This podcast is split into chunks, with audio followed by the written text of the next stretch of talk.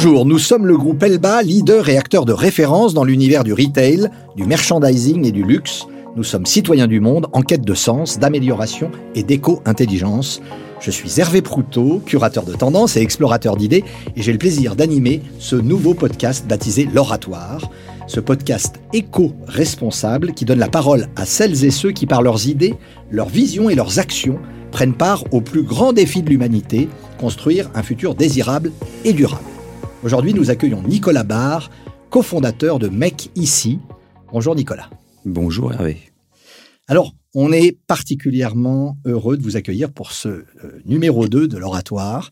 Euh, on va essayer pendant une trentaine de minutes de décrypter et de comprendre à la fois votre parcours et puis euh, les enjeux, la nature même et le fondement de, de Make Ici et de cette entreprise qui a maintenant 10 ans. Et on va revenir avant tout sur votre, votre bio, votre parcours. Vous avez fait un parcours euh, d'une quinzaine ou 17 ans euh, euh, dans le marketing, dans la communication pour les marques. Racontez-nous rapidement ce parcours, peut-être. Oui, bah, j'ai un parcours assez classique en fait. Hein. J'ai fait une école de commerce. Et à la fin de mon école de commerce, après, je suis allé travailler en agence de, de pub et ça a duré à peu près une quinzaine d'années dans le métier du, de la stratégie des moyens. Et jusqu'à la fin des années 2000, 2000 euh, jusqu'à 2009, en fait, j'étais en agence, j'ai monté des services innovation d'agence de médias et euh, les, quatre, les trois, quatre dernières années, j'ai, j'ai cofondé et dirigé la filiale française d'un groupe anglo-saxon. jusqu'en 2009, à peu près. Ok, et alors, à quel moment il y a eu un déclic pour que vous commenciez votre vous-même votre changement de vie euh, avant même de proposer à des tas de gens aujourd'hui de changer de vie? Ah bah Alors je l'ai pas vraiment décidé parce que c'est euh, dans mon dernier dans ma dernière agence euh, l'associé majoritaire a décidé de se séparer de moi. Et ce jour-là, il m'a dit tu verras, tu me remercieras un jour parce que tu es un entrepreneur.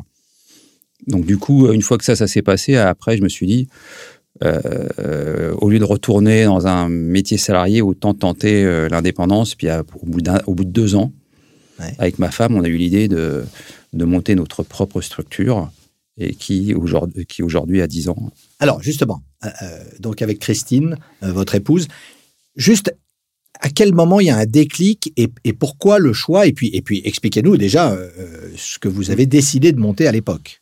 Bah, le, je pense que le premier déclic, c'est on est, on est devenu parents. Ça a été un processus assez long et compliqué. Et euh, Christine, elle qui travaillait euh, dans la banque, a pris le, congé euh, parent, plus que le congé parental, je ne sais plus comment ça s'appelle, mais trois ans en dehors de, son, sa structure. Et elle a décidé de ne pas, y retourner.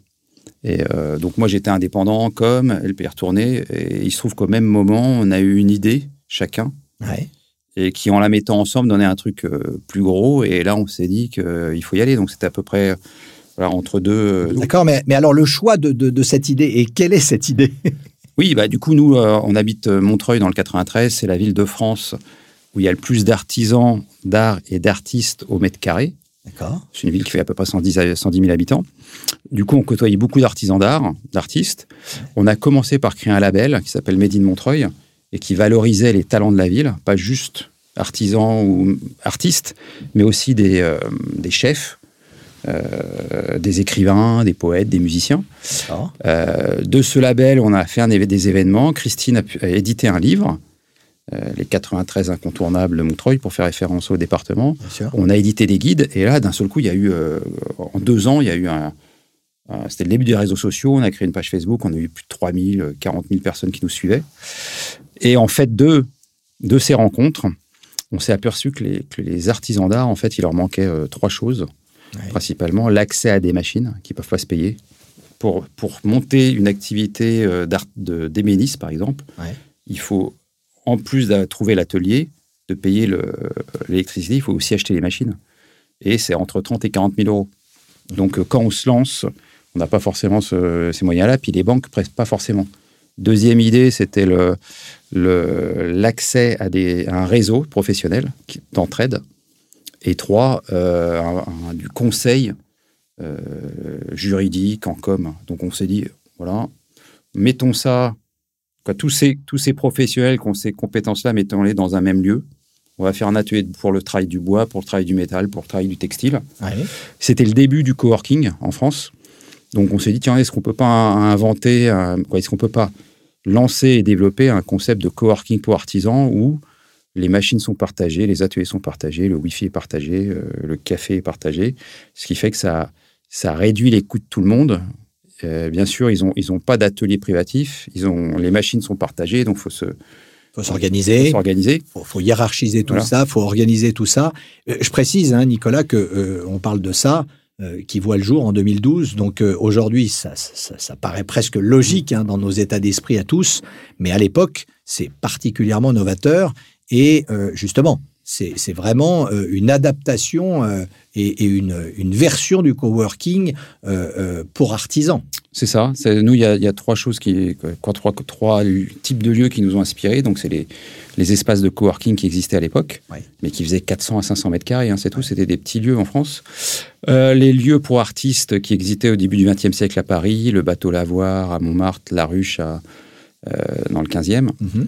et un lieu qui existait à Brooklyn, qui s'appelait Third Ward, qui était, euh, qui était très tourné vers le- l'enseigne, que le, les, les, comment dire, les, les cours pour urbains. Donc, c'était un lieu qui faisait 3000 mètres carrés, avec des ateliers pour le bois, le métal plein. Mais du coup, ça, ils hébergeaient des cours, ils hébergeaient, ils hébergeaient pas des professionnels. Et de ça, euh, on s'est dit, tiens, on va faire un concept. euh, Alors là, euh, pardon, je- Mhm. juste pour raconter euh, donc le départ de, de Make ici et euh, Mhm. Montreuil. Euh, euh, là, vous, vous récupérez, euh, comment ça se passe? Un, un local particulièrement grand? Oui, Bah, du coup, quand, une fois qu'on a l'idée, on se réveille un matin, on se dit celle-là, c'est la bonne. Il faut y aller. Ouais. Après, il faut faire un business plan, trouver les financements et le, le lieu. Et le lieu, euh, je on l'a trouvé assez vite. hein, c'est la maire de Montreuil de l'époque qui m'a présenté aux propriétaires. Euh, voilà, il y avait 1800 mètres carrés. On avait fait un business plan sur 1200 mètres carrés. On voyait qu'en dessous 1200 mètres carrés, ça pouvait pas marcher. 1800 mètres carrés, on a flashé sur le lieu, on s'est dit on y va. Puis là, euh, après, il fallait boucler les financements. mhm. Et c'est parti. Les, les financements, on n'a pas trop eu de mal pour les trouver. Nous, on a amené à peu près un quart. Et on a été lauréat d'un réseau d'entrepreneurs. C'est c'est un conseil que je donne à tous ceux qui veulent se lancer. C'est d'arriver à se faire labelliser par un réseau entreprendre. ou, parce que du coup, les banques prêtent. bien sûr. Parce qu'il y, a 10 pro- il y a 10 entrepreneurs qui ont vu notre dossier, qui sont dit c'est bon, faut y aller. Donc du coup, on a trouvé les prêts bancaires sans trop de problèmes. On a trouvé les financements, puis on est parti. Voilà. Et alors, pré- précision, parce que depuis ça a évolué, Mhm. et on y viendra. Mais euh, le business plan et modèle de l'époque, c'est combien de postes de travail et surtout, comment vous équilibrez tout ça? Alors, le, modèle économique de Oui. l'époque, il n'a pas beaucoup changé. On avait plus ou moins, euh, il y a des proportions un peu différentes, mais on avait identifié qu'il euh, fallait une première source de revenus qui est du- de la vente de services à des artisans, des professionnels qui ont besoin de machines Ouais. et qui ont besoin de notre lieu pour en faire un- leur atelier. Ouais. Donc ça, c'est des abonnements. Donc on avait ça. Donc ils s'abonnent exactement comme, euh, Comme dans d'autres, voilà, comme un freelance ou un, un travailleur indépendant s'abonnerait dans un espace de coworking classique. Là, l'artisan ou l'artiste s'abonne Oui. à l'année. Comment ça se passe? C'est c'est, euh, un abonnement trois mois minimum avec un mois de préavis. Ils peuvent partir quand ils veulent. Comme c'est des indépendants, il faut qu'on soit hyper souple. Euh, Au, au final, le, le coût moyen à l'année, c'est quand même quatre fois moins élevé qu'un atelier privatif, que s'ils avaient leur propre atelier. hein. D'accord. ça, en charge fixe, quatre fois moins de charge fixe, ce qui leur permet de se payer plus, quoi, en fait. bien sûr. Et euh, du coup, on a deux autres sources de revenus. Oui. La formation. Oui. Donc à l'époque, on avait mis- plutôt imaginé du team building. Moi, venant de la pub, je m'étais dit, je vais faire venir des, des anciens clients marketing com, on va faire du team building. Par contre, ça, ça s'est transformé en. Maintenant, c'est on est un vrai organisme de formation et on a des, des formations à la reconversion, euh, à la montée, de montée en compétences. Donc ça, c'est à peu près un tiers. Quoi, les revenus, euh, abonnement, c'est à peu près un tiers. Formation, à peu près un tiers. Et fabrication. Là, en fait, on est, on est une entreprise de- de- d'agencement intérieur, assembleur d'artisans Ouais. d'art, à peu près 50 savoir-faire différents. Des promoteurs, des collectivités, des, des groupes hôteliers, euh, des restaurateurs nous confient, des architectes nous confient en fait leur projet d'agencement intérieur. Et donc nous, on constitue une équipe de résidents qui ont les savoir-faire pour et on les rémunère pour. Alors, on, on y reviendra puisque, Mhm. en plus de, de mecs ici, Montreuil, Mhm. il y a un certain nombre de mecs ici qui, qui ont vu le jour. Euh, mais, mais donc, ce- ce- ces espaces également, donc, et, et ce principe collaboratif évidemment, je, veux préciser, et, vous me coupez si, si je dis une bêtise, mais ils ont donc évidemment leurs propres clients et parfois des clients communs sur des missions communes que vous apportez ou que l'un d'entre eux apporte et met au service entre guillemets de la collectivité. Oui, c'est ça. C'est-à-dire que nous, on a, on, a, on a, créé un écosystème donc composé de, de plusieurs lieux, mhm. mais aussi d'un réseau. Et, et, et le, le, fait d'être, euh, d'avoir entre 70 et 100 euh, artisans, euh, décorateurs, archis dans nos lieux, dans chacun de nos lieux, ben en fait, ils amènent aussi chacun leur réseau. Donc, quand il y a un archi d'intérieur qui vient voir un de ces artisans, ben, il découvre tous les autres, en fait. Donc, effectivement, nous, nous, on apporte des projets qui sont. Nous, nous on s'occupe que de projets qui demandent plusieurs compétences. Mm-hmm. quand quelqu'un nous demande, voilà, est-ce que, est que vous avez un ébéniste euh, qui pourrait euh, travailler sur ce projet bah, On leur transmet le projet et ils se débrouillent. Nous, on n'a pas de valeur ajoutée.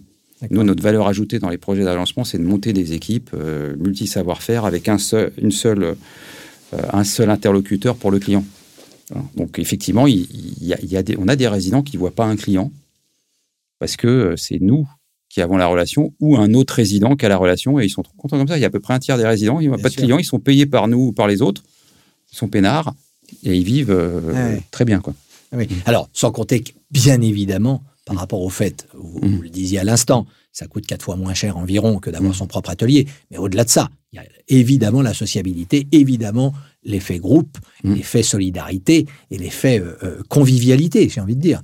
C'est toutes ces valeurs-là aussi et, cet apport-là euh, qui existe. Oui, bah parce que du coup, il y a les deux. je pense que les, les deux services qui ont marqué le plus nos, résidents, c'est ce qu'on n'avait pas mis au début. C'est un jour, il y a à peu près en 2017, qu'on a décidé de, de, mettre des machines à café en, avec du grain, du très bon café, et de l'inclure dans nos abonnements. Donc, café en grain illimité et du coup, un jour, un jour à, 1er avril, on a envoyé un message en disant c'est bon, le café, maintenant vous le payez. Là, on a eu la moitié des résidents qui sont venus nous voir en gueulant. Alors que d'habitude, quand on met un message, ils réagissent jamais, mais là, euh, ça montrait à tel point le. Donc, du coup, effectivement, là, la convivialité est au cœur parce que euh, c'est, on peut avoir toutes les machines qu'on veut, mais si l'endroit est pas sympa, s'il n'y a pas d'empathie, s'il n'y a pas du bon café, si Internet marche pas, si les toilettes sont pas bien nettoyées, euh, bah, le reste, ça sert à rien. Alors, euh, je, suis allé voir, hein, et, c'est formidable. J'étais bluffé de voir ces pièces, ces ateliers, ces, ces parties communes, ces parties plus fermées, ces différents métiers, ces salles de formation euh, euh, comme ça dans le brut. Enfin, c'est vraiment euh, impressionnant. je voulais savoir, il y, a des métiers d'art ou d'artisanat plus représentés que d'autres. Donnez-nous quelques exemples de métiers. Alors, quels sont ceux qui sont le plus représentés et quels sont les points d'originalité ou de métiers que vous ne soupçonniez quasiment pas d'exister? Alors, du coup, donc on a à peu près 70 à 100, on a entre 70 et 100 résidents par site. Oui. Les deux tiers dans chaque site, c'est artisanat d'art. Et le dernier tiers, c'est métier de la conception et de la fabrication numérique. Conception, décorateur, archi, événementiel, ingénieur, designer produit, indépendant ou agence.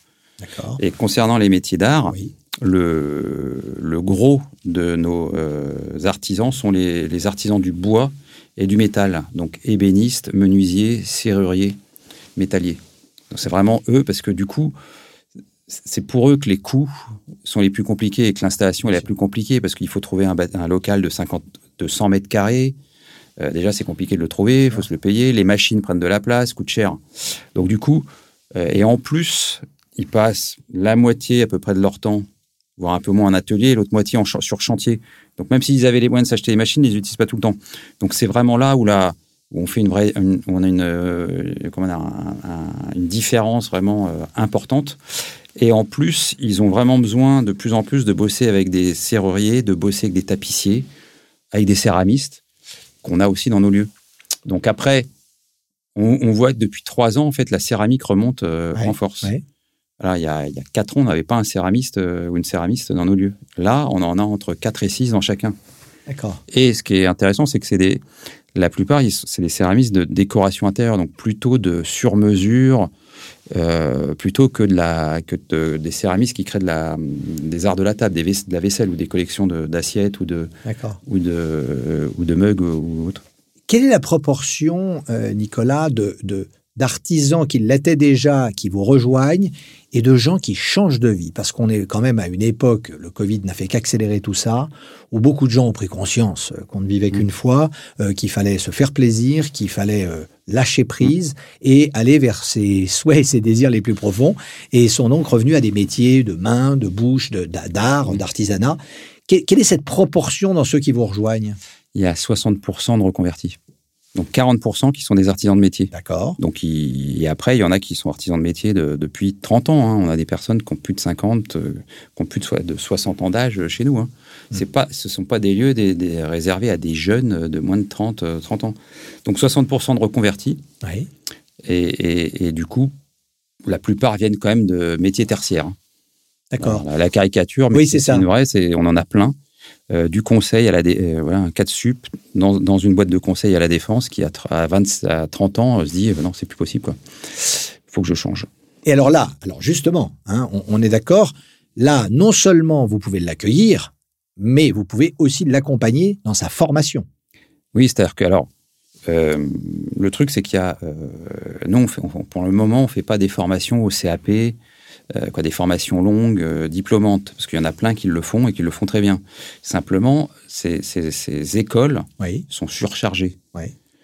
sont surchargées, et les CAP coûtent très cher. Quand on veut se le payer, ça, ça coûte 10, 12 000. Donc, du coup, des, les, voilà, ça, ça n'attire que des personnes qui ont les moyens de le faire. Donc, mais par contre, nous, on a des formations courtes, deux semaines, trois semaines, quatre semaines, deux mois, trois mois, qui permettent d'acquérir une, deux ou trois compétences D'accord. et qui permettent de se lancer aussi. Parce que quand on veut se lancer dans les métiers du bois, on n'a pas forcément envie de devenir ébéniste ou menuisier. On veut peut-être simplement lancer une marque de, euh, de mobilier et en, en prenant un rôle de concepteur et en sous-traitant à des artisans. D'accord. Donc, voilà, dans, dans les, les nouveaux, dans, on va dire dans les reconvertis, Oui. il y en a beaucoup qui veulent vivre de l'artisanat en étant un peu artisan, mais en étant surtout concepteur. D'accord. Et nous, on est vraiment pour. euh, et, et- et surtout en n'ayant plus de patron, quoi, en étant indépendant. Donc nous, on est fait pour ces profils-là, nous, qui veulent créer leur, leur marque de meubles, de déco, être. euh, disons. Mais des. euh, comment dire On a des. Et c'est intéressant parce que les reconvertis arrivent avec leur. amènent leur réseau d'avant. Bien sûr. Et un, un reconverti qui vient du monde de la com, en général, il sait un peu communiquer. Ce qui n'est pas le fort des artisans. Pas de, toujours, hein, si oui, on a eu marre de la com. Voilà. Ou si la com en a eu marre de lui. Il a appris deux, trois trucs quand même. Donc, il peut, il- donc il arrive avec un réseau. Et il y a le réseau actuel, le réseau d'avant, donc ça amène, euh, c'est de l'entraide, quoi. Ça se fait tout seul. Ouais, alors justement, on, on est, alors pas, pas qu'en circuit court, hein, mais, mais quand même, euh, Mm. relativement.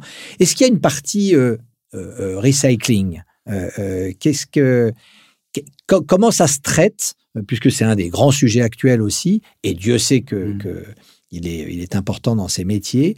Euh, est-ce qu'il y a, euh, euh, sur, le matériel, sur les fabrications, sur comment ça se passe par rapport à, ce recyclage, ce surcyclage? Bah, on le fait, nous, à, on, le traite à trois. Les, l'éco-responsabilité, on va dire ça comme ça, on la traite à trois niveaux.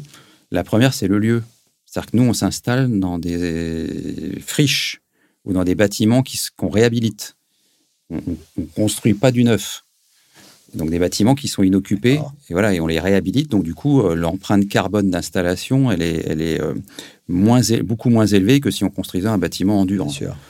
Euh, ça, c'est le premier sujet. Ouais. De- le deuxième, c'est que le fait d'installer des artisans en périurbain à, à Montreuil ou dans les autres villes où nous sommes, bah, du coup, ça amène, ça recrée une filière de production locale au plus proche du lieu de, de, pause. Oui, d'utilisation. Voilà, les, les- les- à, Marseille, les, Vous fabriquez pas pour un restaurant qui est à Biarritz, euh, vous fabriquez pas à Wascal. bah, on aimerait pour Biarritz, mais du coup, il va falloir qu'on ouvre un, un site à Biarritz.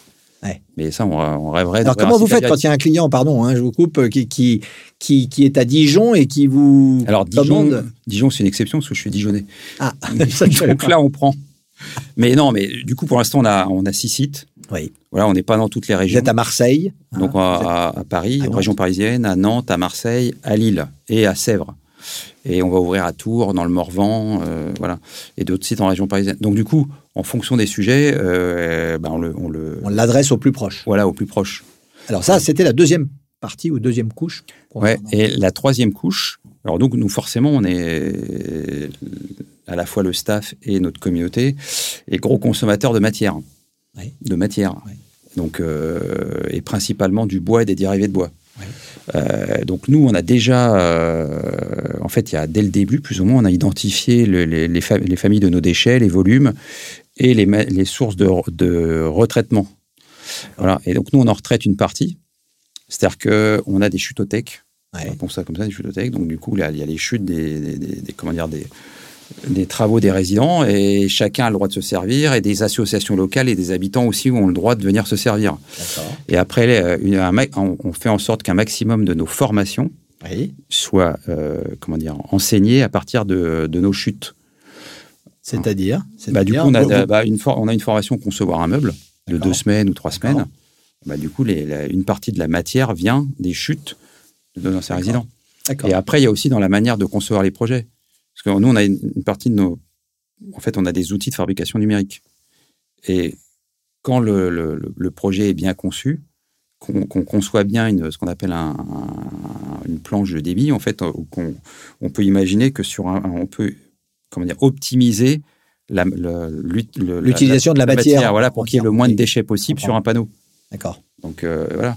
Après, depuis. Et la- le dernier point, c'est que dans notre organisme de formation, on a monté des formations à l'éco-conception, éco-conception fabrication 2.0, valoriste de matière. Là, avec le, le campus des métiers d'art des Gobelins, on va lancer un bac plus 1, Génial. valoriste textile, valoriste bois pour les métiers de l'ameublement d'intérieur. Euh, voilà. Donc, euh, le- le- le- pour changer, il faut former. Le, problème dans les métiers d'art, c'est pareil. C'est que pour euh, fabriquer de manière éco-conçue, il faut la matière, mais aussi il faut que les artisans soient formés aux nouvelles Bien techniques sûr.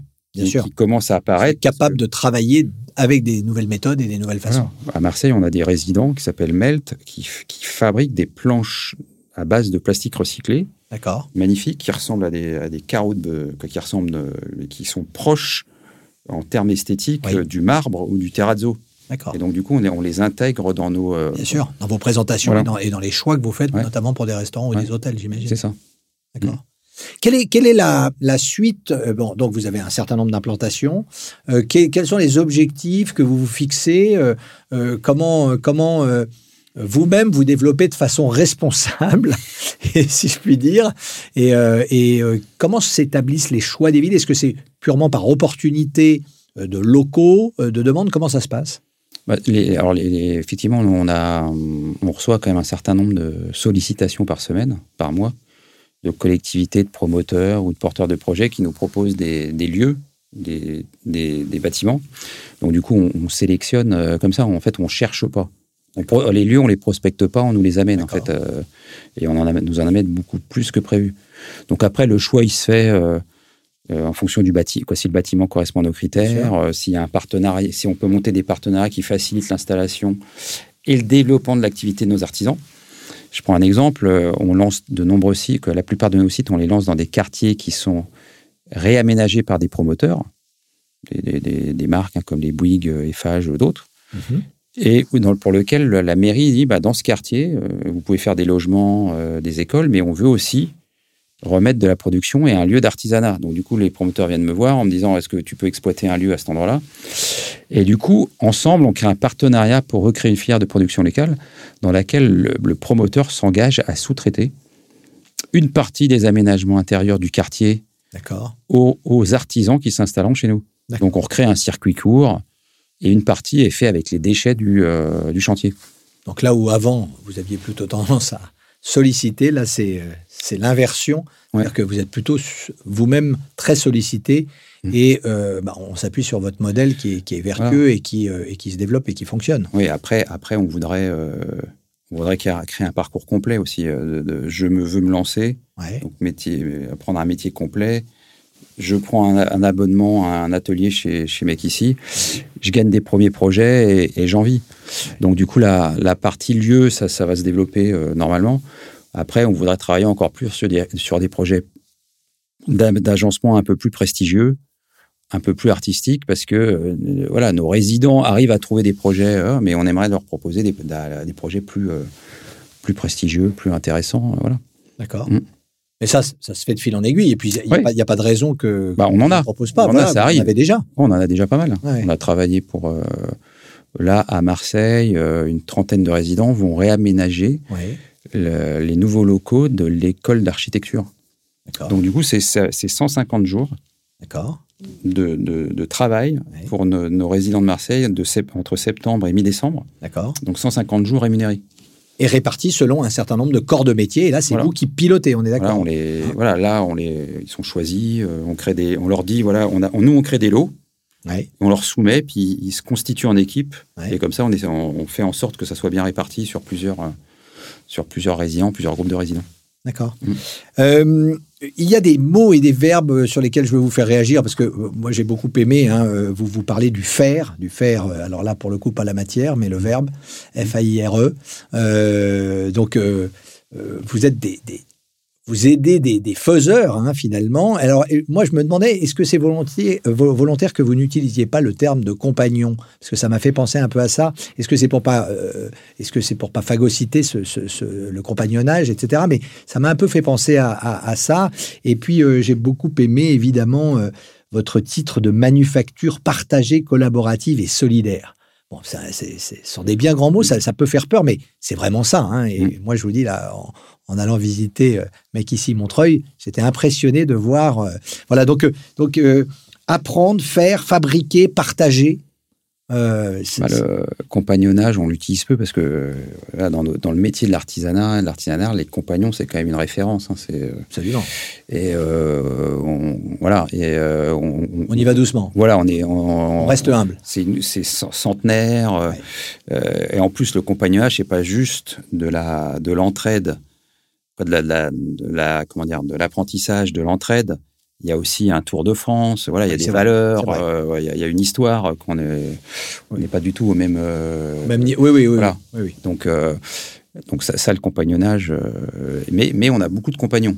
Voilà, on a beaucoup de compagnons qui, qui, qui ont lancé leur activité et qui, qui sont résidents chez nous. D'accord. Mm. Et alors, la fidélisation, là, là aussi, dans, dans, dans votre secteur, c'est intéressant. Est-ce que vous avez beaucoup de, de- d'affiliés, de, de, de locataires, d'artisans qui, qui vous quittent Ou est-ce qu'au contraire, ils sont très fidèles? Alors, il reste en moyenne 5 ans. D'accord. Et la première, donc il y en a tous les ans qui partent. Et la première source de départ, et là on est, on est assez fiers, c'est parce qu'ils s'installent dans, dans leur propre atelier. Et par exemple, à Montreuil cette année, l'été dernier, il y en a, il y a deux TPE de, de 4, de 3 ou 4, D'accord. qui sont partis et qui ont pu s'installer dans des ateliers de 200 mètres carrés à Montreuil qu'ils ont achetés. D'accord. Donc en fait, ils ont démarré, Ouais. ils ont changé de vie, Ouais. ils se sont formés, ils ont démarré leur activité ici à Montreuil, on leur a, leur- on leur a, comment dire, amené leurs premiers clients Bien sûr. et cinq, ils ont rencontré leurs associés, Ouais. leurs associés, ils ont, Sur embauché, ils ont embauché leurs premiers salariés sur place. Cinq ans après, ils peuvent acheter un, un local avec des banques qui leur prêtent. Il y en a même qui se sont mariés, non Ou Oui, il y, a, bien- il y a eu des enfants. Euh, C'est mieux que l'amour est dans le pré. C'est, voilà, L'amour est dans l'atelier et Ouais, dans ça. la manufacture. Ouais. D'accord. Et euh, donc euh, non, on est un- on n'est pas on n'est pas un lieu on, qu'on n'a pas on est on n'est pas un système où on se dit vous restez trois ans et après vous partez. Ils peuvent rester dix ans. Bien sûr. Mais voilà, il y en a qui il y en a qui sont contents d'être tout seuls. Voilà. Et de le rester. et de le rester parce qu'il il se crée un écosystème Bien autour. Mais il y en a qui sont entreprenants, entrepreneurs et qui veulent créer des entreprises, qui veulent passer de fabricants à concepteurs et donc embaucher. Mhm. Et donc ils montent des boîtes. Puis à un moment, effectivement, euh, ils se trouvent 3-4. Et là, ils ont la, la, la- la possibilité et les moyens de, de prendre leur atelier. Donc, euh, donc il, y en a, il y en a peu qui partent. hein. Non, non, mais c'est, Mais, euh, mais voilà, c'est ça. Les... Il y en a très peu qui partent parce qu'ils ils arrêtent leur activité. C'est très rare. Alors, vos, vos- vos objectifs, qu'est-ce qu'on peut vous souhaiter pour l'année prochaine? Euh, euh, Il y a déjà deux ou trois ouvertures de prévues, hein, une dans le Morvan. À Tours, Ouais. à Vitry-sur-Seine et dans le Morvan. Dans un village au cœur de la, du Morvan. Alors là, par exemple, typiquement, c'est pas un promoteur immobilier traditionnel. Non, mais il y a du bon vin. Voilà. Ah. Donc on est aussi un peu dans l'art de vivre. Non, mais typiquement un lieu comme ça, c'est-à-dire que nous, on a dans- euh, le premier, c'est qu'on a des résidents, on est en milieu plus- plutôt urbain, Oui.